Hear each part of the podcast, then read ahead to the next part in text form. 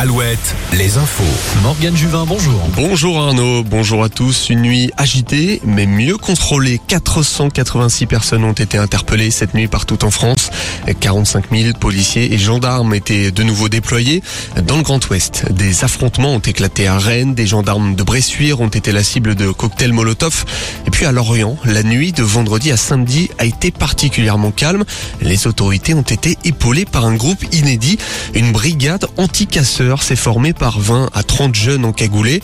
Ils ont procédé à des arrestations en utilisant des serflex notamment. Le gouvernement de son côté demande de vite indemniser les commerces victimes des émeutes. Emmanuel Macron a annulé son déplacement en Allemagne. Une marche blanche hier en Vendée à Maché. Environ 330 personnes ont rendu hommage à Karine Esquivillon, tuée par son ancien mari en mars dernier. L'émotion était palpable dans le cortège et les regards étaient tournés vers le sol. Les obsèques de la quinquagénaire seront célébrées prochainement dans l'intimité en région parisienne. Rappelons qu'une cagnotte en ligne a été lancée pour aider les plus jeunes enfants de Karine Esquivillon et financer les obsèques. 200 personnes hier à Tours dans la rue brandissant des drapeaux arc-en-ciel. Une manifestation de l'organisation de solidarité trans, c'est qu'il nomme Pride de lutte, a pour but, selon le collectif, de mettre particulièrement l'accent sur les discriminations au travail dont peuvent subir les personnes LGBTQIA+. Cette marche se voulait donc plus revendicative que la marche des fiertés. D'ailleurs, notons qu'à Quimper, 2500 personnes ont participé hier à la Pride. Ils étaient 2000 au Mans, 700 à Redon, 250 à Laval. Ce sera samedi prochain à Vannes. Dans le Finistère, un élève gendarme s'est donné la mort hier à l'école de gendarmerie de Châteaulin. Âgé d'une vingtaine d'années, la victime s'est tuée avec une arme à feu peu avant 19h. Une cellule de soutien psychologique a été mise en place pour ses camarades. Vous êtes euh, peut-être adepte du réseau social Twitter et vous ne pouvez plus défiler votre fil d'actualité à l'infini. Elon Musk a annoncé hier la mise en place de limites temporaires de lecture. Les comptes payants peuvent désormais consulter 6000 messages par jour contre 600 pour les comptes de base.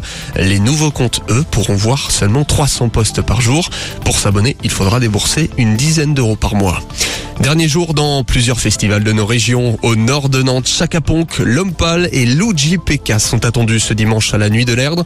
Dans les Côtes d'Armor, Angèle et son frère Roméo Elvis sont réunis à Bobital, l'Armorasson. Et puis Alouette est partenaire d'Avoine Zone Groove en Touraine. Zazie et Marc Lavoine au programme. Deuxième étape du Tour de France aujourd'hui. Étape accidentée toujours dans le Pays Basque espagnol entre Vitoria-Gasteiz et Saint-Sébastien. Hier, le Britannique Adam Yates a remporté la première étape devant son frère jumeau Simon.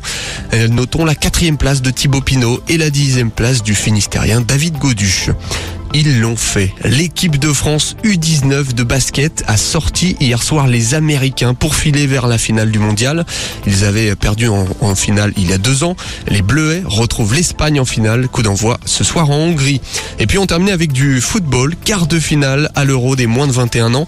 Les Bleuets affrontent l'Ukraine à 21h. Un match à suivre sur W9. Retrouvez la météo sur Alouette avec les volailles de Chaland, volailles des champs. De la brume ce matin, vigilance sur la route, une brume qui va se dissiper au fil des heures, comme en Vendée aux herbiers. Le temps sera partagé entre nuages et éclaircies toute la journée.